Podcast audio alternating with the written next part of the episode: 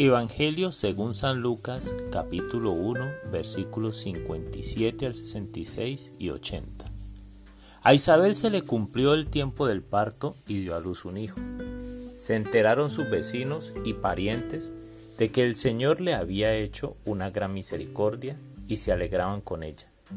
A los ocho días vinieron a circuncidar al niño y querían llamarlo Zacarías, como su padre, pero la madre intervino diciendo, no, se va a llamar Juan.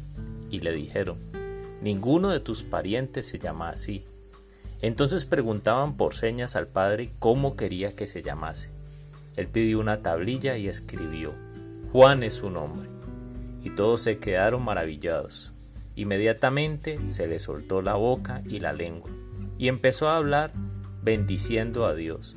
Los vecinos quedaron sobrecogidos y se comentaban todos estos hechos por toda la montaña de Judea. Y todos los que los oían reflexionaban diciendo, pues, ¿qué será este niño? ¿Por qué la mano del Señor estaba con él? El niño crecía y se fortalecía en el espíritu y vivía en lugares desiertos hasta los días de su manifestación a Israel. Palabra del Señor.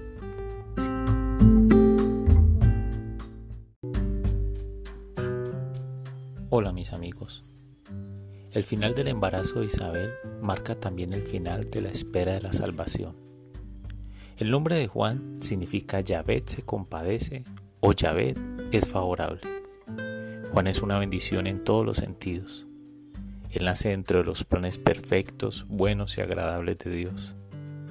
Isabel y Zacarías eran padres piadosos que oraban a Dios por un hijo Recordemos que Isabel era estéril y avanzada en edad, y en aquella época no tener descendencia era considerado como una maldición, era no tener el favor de Dios. De modo que Dios fue favorable y compasivo con estos padres piadosos que clamaron al cielo. Esto me recuerda una frase de nuestra época. Familia que reza unida, permanece unida.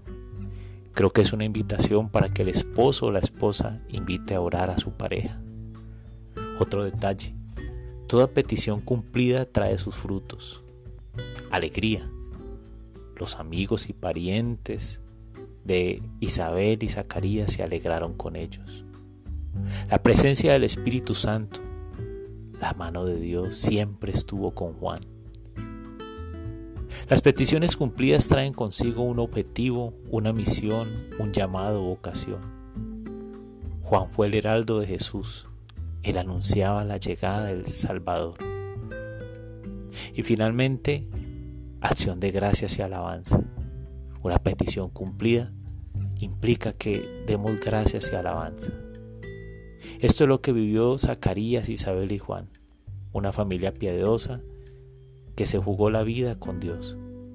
Y recuerda entonces, familia que reza unida, permanece unida.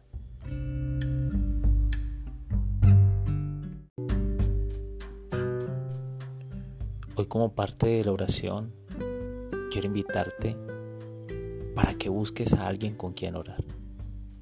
Si es tu esposa, tu esposo, tu papá, tu mamá, tus hermanos, tus hijos, un amigo, una amiga, tu novio, tu novia. Cuando oras con alguien, dice la palabra que donde hay dos o tres reunidos en su nombre, ahí está Él. Pero el ejemplo de Isabel y Zacarías, una familia que reza unida logra bendiciones inesperadas y poderosas. Roban la misericordia de Dios para sus vidas.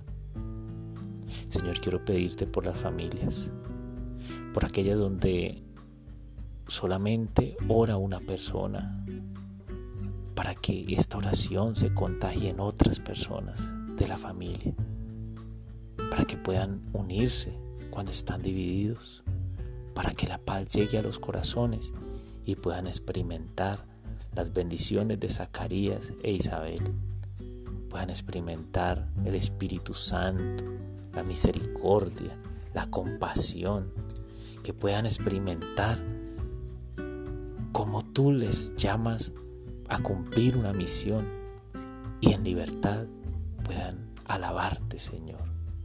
Amén.